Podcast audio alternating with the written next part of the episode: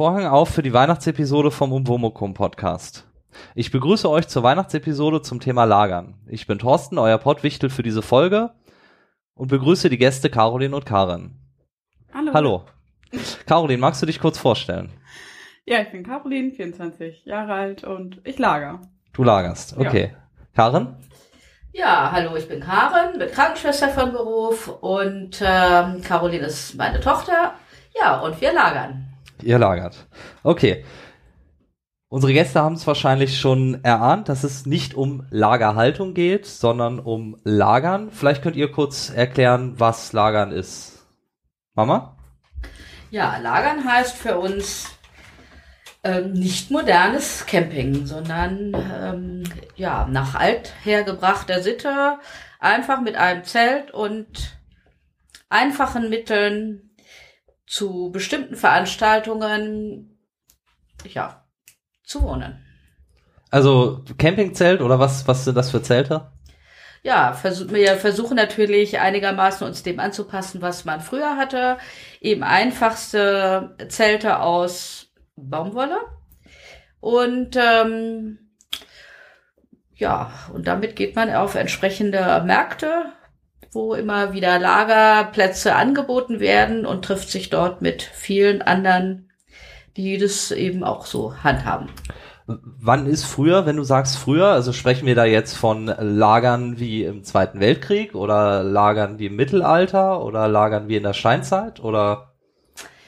Wir lagern etwa wie im Mittelalter, vom Frühmittelalter bis zum Hochmittelalter. Da gibt es dann zweimal wieder Unterschiede, aber so das Grundprinzip ist das gleiche. Wobei man eigentlich sagen muss, auch selbst im Zweiten Weltkrieg hat man ähnlich gelagert. Natürlich nicht unter Kriegsbedingungen. Also heute, wir. Okay, wie, wie, wie seid ihr da zum Lagern gekommen?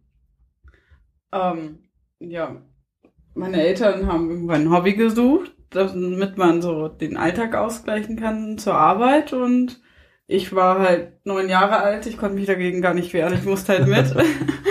also, ja, bin ich da drin quasi aufgewachsen und ja, leider seit ein paar Jahren mache ich es wegen meinem Beruf nicht mehr, aber wenn es geht, versuche ich mit hin und ich kenne viele Leute, die das machen und habe mich da äh, mit 15 auch meinen Nebenjob gesucht und dann ist man da so drin geblieben.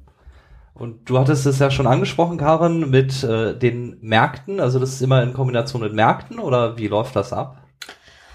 Die meiste Zeit sind es eben, ja, Märkte, mittelalterlich gestaltete Märkte, die so ein bisschen dieses Flair des Mittelalters rüberbringen sollen. Und ähm, dazu gibt es eben meistens la sogenannte Lager. Das sind dann ja unterschiedlich viele, viele Leute, die sich zusammenschließen und dann in ihrem Zelt ähm, ihre ganzen Sachen haben und entsprechend sich kleiden und kochen und äh, ja, und versuchen halt, das so zu leben. Es ist ja nicht nur das Zelten an sich, es Lagern bedeutet ja halt, in der, wie Karin gesagt hat, in einer Gruppe Freunde, die sich zusammenschließen, ihre Zelte zusammen aufstellen, aber dann eben halt auch ähm, eine Küche aufstellen und ein Feuer machen und versuchen zu kochen wie im Mittelalter und das halt für andere Leute, für die Besucher darzustellen, wie man damals versucht hat zu leben. Dann eben halt kochen, auch die Freizeitgestaltung darzustellen, dass man früher eben halt ähm, mit und Bogen experimentiert hat, geschnitzt hat, halt seine Werkzeuge versucht hat ähm, darzustellen, weil heute gehen wir zu Kaufland, kaufen uns ein neues Küchenmesser. Damals musste man das halt noch schärfen und das wird halt auch ein bisschen dargestellt. Das passiert halt alles im Lager. Okay, das heißt, äh, das sind dann immer so kleine Gruppen, die sich zusammentun, wo jeder so zu zweit, zu dritt, zu viert seine Zelte hat, aber man hat so gemeinsame Kochstellen und organisiert sich da so ein bisschen gemeinschaftlich. Genau. Und man kann dann da so alte Handwerke angucken oder wie habe ich das verstanden mit, mit den Messern jetzt zum Beispiel? Ja, genau. Also ähm, jeder hat ja so seine ja, Favorit, wo er gut drin ist ähm, wie eben halt Karen, die dann nebenbei im Lager sitzt ähm, und ähm, Brettchenweben macht. Am besten erklärt Karin einfach mal, was das grob ist. Ja, eben einfach nur im Lager sitzen und ähm, sich bestaunen lassen, das hat uns nicht gefallen. Also haben wir überlegt, was können wir machen, außer natürlich zu kochen entsprechend. Mm, dann haben wir gedacht, ja, alte Handwerke, dann haben wir viel Literatur gelesen und uns auf anderen Märkten umgeguckt und dann habe ich für mich festgestellt, zum Beispiel also Brettchenweben, eine uralte Webtechnik, gefällt mir sehr gut, habe mich da mittlerweile sehr eingefuchst. Alles eben in Handarbeit, der Webrahmen und äh, diese, die Brettchen und es werden hergestellt, Gurte, Bänder, Tragegurte, Schmuckborten für Gewandung und ja, wenn man, danke Caroline, wenn man in das Moderne geht natürlich, kann man auch Hundeleinen wunderbar herstellen. Ja, und so verbringe ich zum Beispiel meinen Tag dann auf so einem, bei so einem Lager. Und die Gäste, die dann da vorbeikommen, können sich das dann angucken und erklären lassen oder? Richtig, Thorsten, genau. Wer kommt, kann sich das natürlich erklären lassen. Wir sitzen da nicht stumm herum, sondern dafür sind wir ja da. Sondern erklären gerne ähm, den interessierten Menschen, was wir hier machen. Und äh, das Interesse ist oft sehr groß. Und gerade Kinder, finde ich immer ganz interessant, sind also total begeistert, weil man sowas ja kaum noch sonst zu sehen bekommt. Wie sowas hergestellt wird. Wie das hergestellt wird, richtig. Und was gibt's da sonst noch? Oder kann man, kann man das alles anfassen und selber ausprobieren? Oder? Bei der Brettchenweberei ist es unterschiedlich. Also, da wir auch ein bisschen verkaufen, ähm, habe ich nicht so die Zeit, das zu zeigen. Aber wenn, wenn ähm, wenn es ruhig ist, versuche ich schon mal jemanden ein bisschen an einem ähm, Übungsstück weben zu lassen, einfach um das Handling mal auszuprobieren. Und äh, ja, die meisten sind auch ganz begeistert, wie ein tolles Muster entsteht mit gar nicht so viel Aufwand.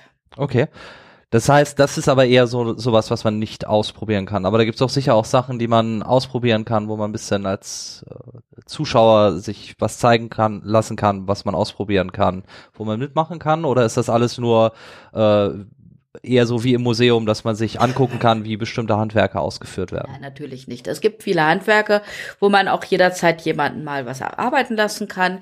Die Schmiede zum Beispiel, die meisten Schmiede bieten eben an, dass man auch mal ein ähm, kleine kleine Dinge schmieden kann. Manche sind direkt dafür ausgelegt, dass Kinder schmieden dürfen, weil Feuer und Krach reizt natürlich immer sehr. Ähm, dann gibt es Bogenbauer, äh, wobei das Bogenbauen selbst nicht ähm, nicht vor Ort gemacht werden kann. Also das ist sehr aufwendig. Aber man kann mit selbst gearbeiteten Bögen probieren zu schießen. Das heißt also englischer Langbogen zu 90 Prozent. Das ähm, sind eben Bögen, die nach alter Tradition gefertigt werden. Und dann gibt es eben entsprechend gesicherte Schießstände, wo die Leute eben auch das ausprobieren können. Okay, also das finde ich jetzt gerade interessant mit, äh, mit dem Schmieden, weil gerade da hätte ich jetzt gedacht, dass das eher was ist, was man nicht ausprobieren kann, wo man eher nur zugucken kann. Ähm, ich war ja selber auch schon ein, zwei Mal auf den Märkten mit, deswegen ist mir das auch gar nicht aufgefallen, deswegen bin ich da jetzt etwas überrascht drüber. Aber doch, Thorsten, dann hast du nicht richtig geguckt, muss ich sagen. Außerdem bist du ja kein Kind mehr. Das stimmt. So, das, das Äh, nein, es wird nicht alle machen das, natürlich nicht alle, ja. weil man muss gewisse Sicherheitsvorkehrungen natürlich treffen. Ja, gerade bei dem Bogenschießen wahrscheinlich. Ja, auch beim Schmieden. Ich meine, es wird mit Feuer gehandhabt, also es ist Feuer und, und so und hohe Temperaturen und wenn ähm, jemand da einfach zu hibbelig zu ist, dann geht es natürlich nicht. Also man muss schon ein bisschen und die Eltern müssen ihre Kinder auch da so ein bisschen darauf vorbereiten, dass das einfach, dass man sich benehmen muss. Dass man nicht alles anfassen kann. Richtig. Alles okay. Kunstfeuer. Ja. Okay. Ja, Kunstfeuer. Und, und, und was machst du da auf den Märkten, Caroline? Du hast doch gerade auch schon erzählt, dass Rumlungern? du dir da Nein, ähm, Rumlungern. das, das ist dann deine offizielle Bezeichnung. Ja, nein, ähm, ich interessiere mich für Feuer- und Fakir-Show. Ähm, ja, wie das schon sagt, ich bin bei der Feuershow aktiv mit und bei der Fakir-Show. Ich habe ja, Leute kennengelernt, die das halt hauptberuflich machen.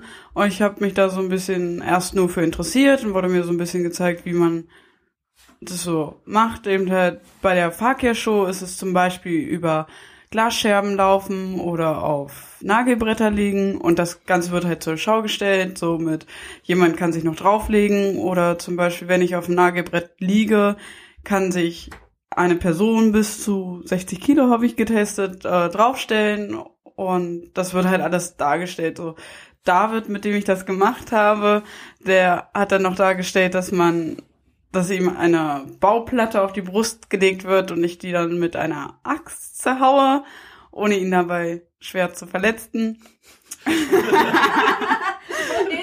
ich habe ihm eine Rippe gebrochen, also deswegen bewusst nicht schwer. Und ähm, die Feuershow ist meist abends dann auch äh, meistens zu einem Musikevent. Was ähm, im Dunkeln besser wirkt, oder? Genau. Ähm, ja, halt mit Körperfeuer halt äh, so eine Flamme über die Haut ziehen oder mit sogenannten Pois, das ist so ein Bälle an einer Schnur, die man dann auf bestimmte Art und Weise dreht und dadurch ein schönes Feuermuster entsteht, was natürlich spektakulär aussieht im Dunkeln, von weiter weg und durch Geschwindigkeit zieht sich das ja und Okay. ja, und im Und- Feuerspucken gehört dann auch dazu. Und das machst du auch, das Feuerspucken, oder? Nee, das Feuerspucken mache ich nicht, weil mir meine Zähne zu wichtig sind. weil man, wenn man das falsch macht, dann, äh, das ist wie das Feuerschlucken, dann können halt einmal die Zähne durch die Hitze kaputt gehen, die können aufspringen und ähm, eben halt beim Feuerspucken nimmt man ja ein Gemisch aus Spiritus und anderen äh, Sachen und wenn man die verschluckt, aus Versehen, einfach weil man einatmen möchte oder so, dann kann die Lunge kollabieren und das kann halt starke gesundheitliche Schäden mit sich ziehen. Also ist es ja schon, schon äh, nicht ganz ungefährlich, wenn du sagst, dass du David sogar schon mal eine Rippe gebrochen Ja. hast dabei. Naja, es ist halt, es ist kein Ki- Spiel für kleine Kinder. Also man muss da halt schon konzentriert bei der Sache sein. Okay, und mit den Nägeln und äh, den Glasscherben, das, äh, ist das nicht gefährlich oder ist, sind die alle stumpf gefeilt? Nee, es sind schon echte, also scharfe Glasscherben. Deswegen ja, also man muss die ganze Zeit konzentriert dabei sein.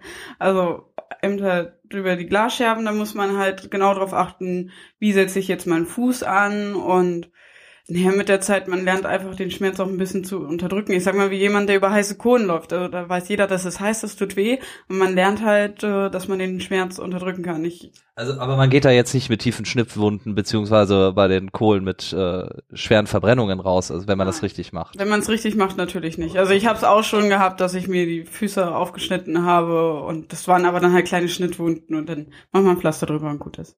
Okay, also nichts Gefährliches. Okay, ähm, dann habe ich noch eine Frage. Ich bin bei den Recherchen über LARP, über das LARP, also Live Action Roleplay Game gestoßen. Das klingt ja immer so ein bisschen als, äh, wenn das eng miteinander zusammenhängt. Ist das das, was ihr macht oder ist das was anderes? Wie hängt das zusammen? Ähm, es ist eine Nebengruppe davon, kann man quasi sagen.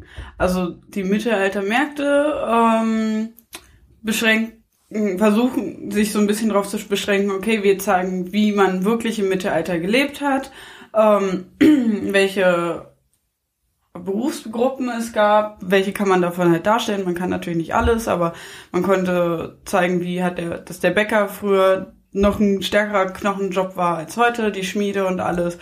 Wie man in Zelten gelebt hat, das wird mehr auf Mittelaltermärkten dargestellt.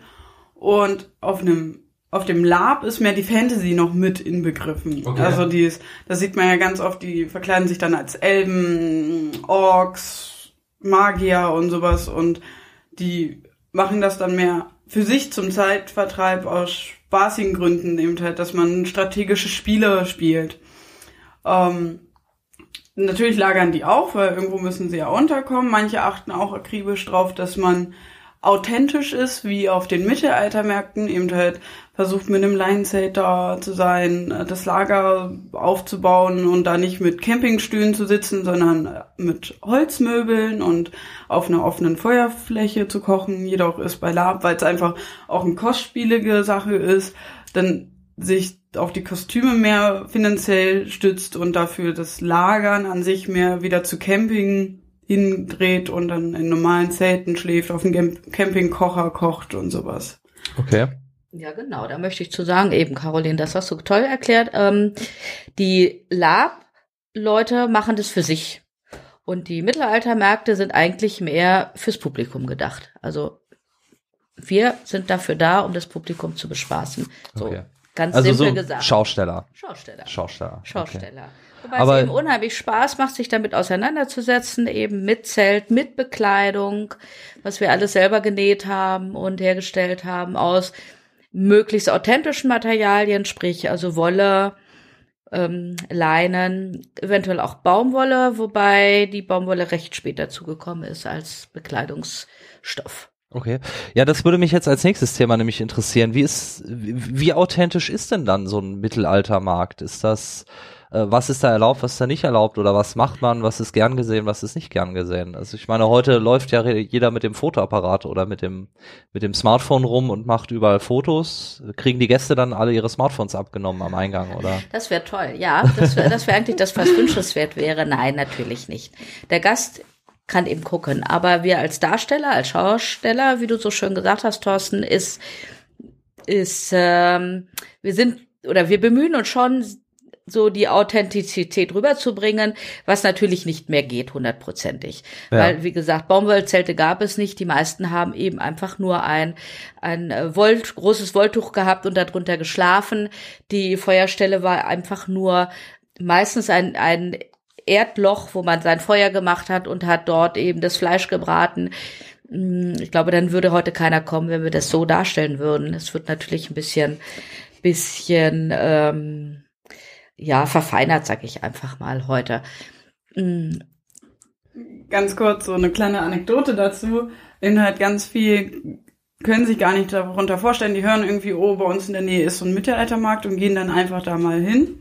Und dann gibt's immer ganz witzige Sachen, so eben hat man kocht dann und die gucken dann immer rein und denken sich, oh, ja, Möhren gab's das überhaupt oder irgendwie, es wundert sich nie jemand darüber, dass man Kartoffeln isst. Dabei waren Kartoffeln ja gar nicht gang und gäbe damals. Wir kochen es, weil es halt einfach ist, weil damit man gesättigt ist so.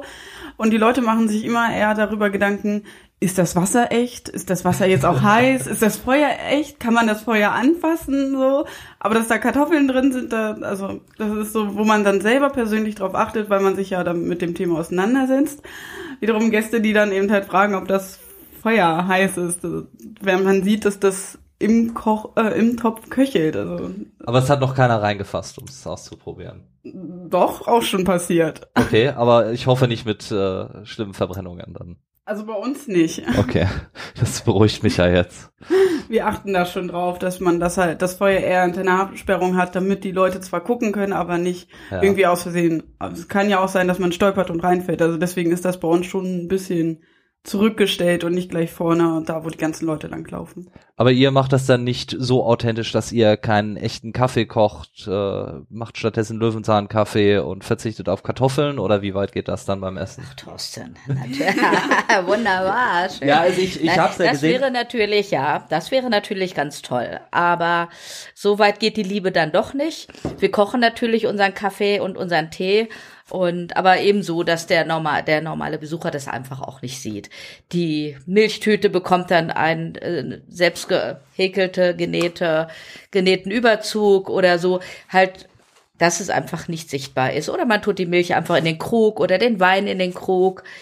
Und äh, eben das nächste, also wir haben, ja, unsere Materialien sind natürlich Holzschüsseln oder Tonschüsseln, Tonbehälter, Horn, Hornwaren ähm, als Trinkgefäße, als Aufbewahrungsgefäße. Wunderbar. Also da gucken wir dann schon, dass es nicht sichtbar ist, die modernen Mittel. Das Handy sollte natürlich auch hinter dem Vorhang liegen das, und nicht auf dem Tisch. Und ähm, da bemühen wir uns schon sehr drum. Okay, ja gut, das habe ich ja auch gesehen, dass die Kiste Bier, die steht dann hinterm Zelt und der Kühlschrank steht im Zelt, nicht sichtbar, aber da wollte ich ja rauf hinaus. Ähm, aber wo ist dann da die Grenze? Ich meine, auf was kann man verzichten, auf was äh, muss man verzichten, auf was kann man nicht verzichten? Ähm, Also das ist halt auch ein bisschen marktabhängig, wie der Leiter vom Markt äh, das sieht, also wie streng der da einfach ist. Ähm, worauf man gar nicht verzichten kann, gibt's glaube ich nicht wirklich. so weil es immer eine persönlich abhängig ist. Im Hochsommer habe ich kein Problem damit, in ähm, barfuß rumzulaufen oder in den Holzklocks oder ja, einfach nur quasi einen Lederlappen um den Fuß gewickelt. Klingt zwar witzig, aber es funktioniert einfach, damit der Fuß ein bisschen gestützt ist. Ähm, jedoch waren wir auch schon auf Weihnachtsmittelaltermärkten oder im, auch im Sommer kann es ja kalt sein und regnerisch und matschig. Dann zieht man trotzdem vernünftiges Schuhwerk an. Das, das ist dann halt so. Also da, da möchte man nicht drauf verzichten, weil dann die Gesundheit doch vorgeht vor dem Spaß. Okay, aber auf die Brille muss ich dann auch nicht verzichten. Nein. Die gab's also, ja so. Du siehst ja nicht. nichts. Also es gibt Menschen, die ähm, fertigen sich extra Brillen an in dem Stil, wie sie damals gehandhabt worden sind, also in einer Messingfassung oder sowas, die dann halt mit der Hand vorgehalten wird oder mit ähm, einem Lederband einfach hinters Ohr gebunden, richtig, damit es authentischer wirkt. Aber der größte Teil behält die Brille einfach auf oder trägt Kontaktlinsen. Okay. Ja, wobei da mir ist mir ja auch äh, jedes Mal aufgefallen, also das Bild scheint ja schon ein bisschen verschoben zu sein, weil wenn man da rumläuft auf so einem Mittelaltermarkt, sind da ja eher äh, große Mengen an Burgfräuleins und äh, Leuten, Ja. die doch gut ausgestattet sind mit großen, teuren äh, Messern, Schwertern und allem möglichen. Ähm, das ist ja dann auch nicht so ganz authentisch. Also ich meine, die Mehrheit war ja eher eine bäuerliche Gesellschaft wahrscheinlich, oder wie ist das? Ja. Die, heute ist es leider so, eben wie du schon sagst, Thorsten, es hat sich sehr verschoben. Es gibt heute viel mehr Burgfräulein und Ritter als wie Knappen. Also Knappen sieht man kaum, dafür eben sehr viele Ritter. Und so war es natürlich früher nicht. Es war genau umgekehrt. Es gab eben ähm, ja einige Ritter, die eben ihr Anwesen hatten. Und wenn man das heute sich so anguckt, man denkt immer, oh toll, Ritter, Burg und so weiter. Selbst das war noch nicht mal. Ein Ritter hatte oft eine, einfach ein festes Haus und hatte zwei, drei Angestellte, die für ihn gearbeitet haben, weil er ja in den Krieg ziehen musste oder eben seine Scholle verteidigen musste. Und dann konnte er ja gar nicht seinen eigenen äh, Hof bestellen. Und die waren wahrscheinlich auch nicht so reich ausgestattet, wie man es dann auf den nein, Märkten nein. sieht. Also um ein um ein Kettenhemd ähm, sich leisten zu können, also das war schon eine Hausnummer für sich oder ein Schwert. Und wenn ein ärmlicher Ritter so etwas hatte, war es meistens Kriegsbeute. Und äh, aber eine komplette Ausstattung oder gar ein Pferd, ähm, das hatten die wenigsten. Also das ist schon, ähm, wird heute natürlich ganz anders dargestellt. Also dann, man, man stellt immer das Schöne dar. Wenn man das so darstellen würde, wie es früher war, die Straßen waren nicht gefegt, man hatte die Fäkalien lagen überall rum, das, das ginge heute gar nicht. Das ginge gar nicht. Also man, äh, ja, da würde keiner kommen. Wir Gut, verstehe auch. ich, verstehe ich. Ihr wascht euch auch. Okay, Genau. okay. Gut, ähm, dann würde ich noch mal gern äh, darauf zu sprechen kommen, wie, wie ihr wohnt. Wir hatten ja schon schon ganz kurz drüber gesprochen. Caroline hatte ja schon was vom Zelt äh, erzählt. Also wie, wie lebt ihr da? Ihr seid ja meistens mehrere Tage auf den Märkten. Wie seid ihr da untergebracht? Ja, wie wir angefangen haben, haben wir uns ein Rundzelt gekauft, viereinhalb Meter im Durchmesser, wunderbar mit äh, einem selbstgezimmerten Bettgestell. Wir haben auf Strohmatratzen verzichtet, haben etwas, die etwas modernere Version mit dicken Luftmatratzen gewählt. Aber so, dass eben der normale Gast, der eben ins Zelt reinguckt, das nicht sofort sieht. Also Mit viel mit Fellen abgedeckt, sehr viel Felle, wo man übrigens sehr gut drauf schläft. Und im Laufe der Jahre hat sich das natürlich immer etwas weiter ähm, verfeinert. Mittlerweile sind wir, das heißt Uwe und ich, in einem Alter, wo wir ja den Luxus frönen. Das Zelt ist nur noch zum Angucken für die Gäste und wir selber schlafen mittlerweile in einem Wohnmobil, was dann natürlich nicht auf dem Platz steht. Ah, okay. Und du, Caroline? Ähm, ich wohne in einem Wiki, also Abkürzung von Wikingerzelt. Äh, das ist ja, wie man sich so ein mittelalterliches Zelt am besten vorstellt. Das ist äh, ein längliches Dreieck, kann man quasi sagen. Bei mir ist es jetzt mit festen Holzgestell schon aufgebaut. Allerdings, um es grob darzustellen, rechts, links jeweils ein Stock, äh, ein Seil drüber spannen und eine Plane drauf und dann hat man dieses typ typische Dreieck. Ähm, und darin schlafe ich. Also das gibt's in ganz vielen Varianten. Ich benutze es halt, wie gesagt, nur zum Schlafen, habe auch eine Luftmatratze drin, die mit Schaffellen abgedeckt ist. Bei mir ist jedoch eher der Komfort, dass es einfach nur warm ist. Bei mir guckt keiner rein. Ähm, andere haben das dann, dass man die eine Frontseite, die läng längliche, sogar noch aufklappen kann. Ähm, jemand, zum Beispiel ein Freund von meinen Eltern, der verkauft Schaffelle und der macht das halt immer morgens klappt er das hoch und hat seinen Stand direkt dort mit drin. Und abends klappt das zu und schläft drin. In den Fällen. In den Fällen. Sehr schön. Ist ja warm, ne? Ja, ja. Das, äh, und bestimmt auch sehr bequem. Ja, sonst würde das glaube ich nicht machen. Ja. Äh, und wie funktioniert das mit den Gästen? Also ähm, ihr habt ja auch einen äh, eigenen Stand und bietet da ein paar Waren an. Ähm, was habt ihr da so? Und äh, ja, wir haben einmal Glocken, das heißt Schellen, die vor Ort gefertigt werden. Das können sich eben die Gäste angucken. Und äh, sie bekommen das natürlich mit Erklärung. Ähm, seit neuestem haben wir sogar eine kleine Schmiede, die wir da mit betreiben. Das heißt, um die Glocken dann eben entsprechend auch hm, zu ver, ja, ich weiß ja den genauen Begriff natürlich nicht.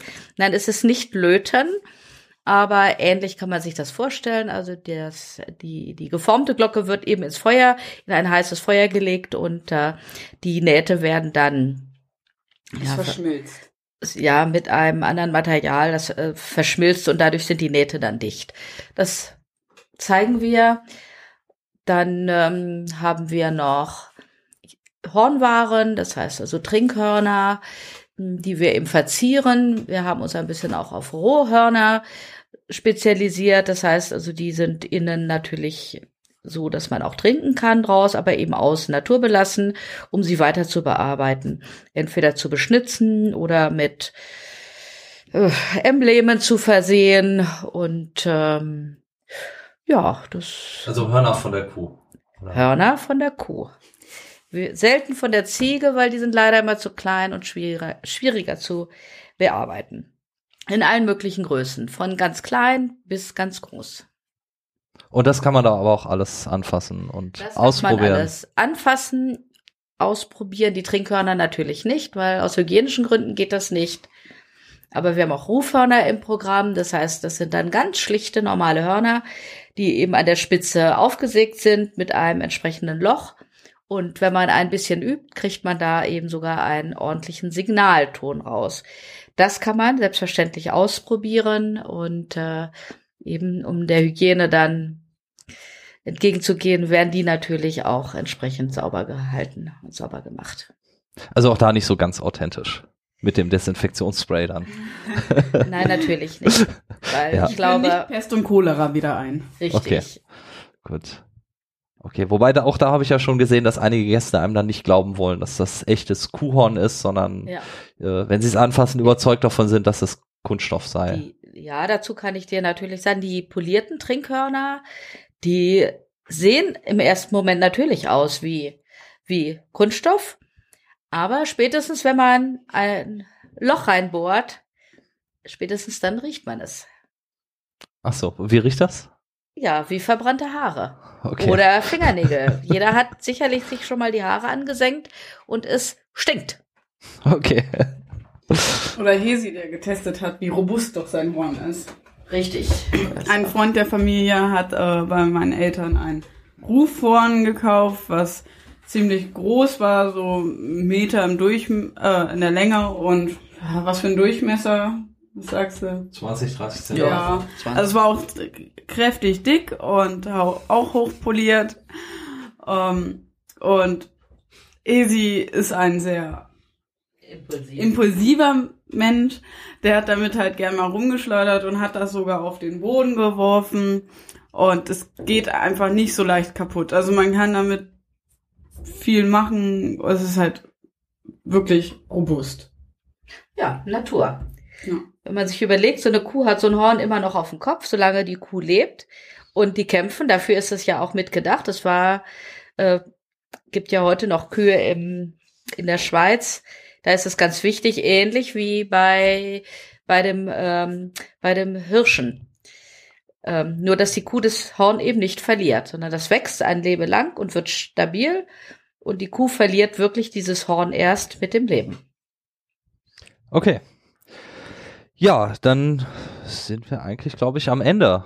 Ähm, habt ihr noch irgendwas Spezielles, was ihr den Hörern erzählen wollt über das Lagern? Haben wir irgendwas vergessen? Habe ich irgendwas ausgelassen? Ja, ich würde einfach sagen, wer zum zu Mittelaltermärkten geht, sollte sich vorher auch ein bisschen informieren, damit er weiß, was er dort erwartet. Es gibt unheimlich viel Kurzweil, dadurch, dass die Mittelaltermärkte fast immer ein Gaukler haben, eine Feuershow haben, eine Fakir-Show haben, Kinderbespaßung durch die Gaukler, Musik natürlich und je nach Markt eben ein, zwei, drei eben verschiedene Musikgruppen mit äh, ja ganz verschiedenen Angeboten, damit man auch nicht enttäuscht ist, wenn man jetzt darüber geht, dass man einfach auch im Vorfeld schon weiß, das erwartet mich. Okay, da muss ich jetzt aber doch nochmal fragen, wenn ich jetzt feststelle, das ist mein Ding, wenn ich mir so einen Mittelaltermarkt angeguckt habe und mir hat das gefallen und ich sage, das gefällt mir, das will ich machen, wie steige ich da ein? Im günstigsten Fall erstmal einfach Händler oder auch Lagerleute ansprechen, mit denen versuchen ins Gespräch zu kommen. Die sind immer bereit, die sind immer bereit. Dann fängt man im Normalfall an, sich Kleidung zu beschaffen. Das allererste ist fast immer, man kauft sich etwas, bis man von diesem Virus infiziert wird und dann fängt man an, auch viele Dinge selber zu machen. Und so wächst man nach und nach dort hinein. So war es bei uns eigentlich ja auch. Und dann fängt man eben, denkt man, ja, was mache ich? Und man macht dann Handwerk oder viele Frauen spinnen oder eben weben, ja, spinnen natürlich, Wolle herstellen, nicht? Und ja, so wächst man eben langsam da hinein und ja, jeder findet so seine Nische da. Okay, ja gut, dann vielen Dank euch. Dann sind wir damit am Ende und ich wünsche allen Hörern viel Spaß beim Hören.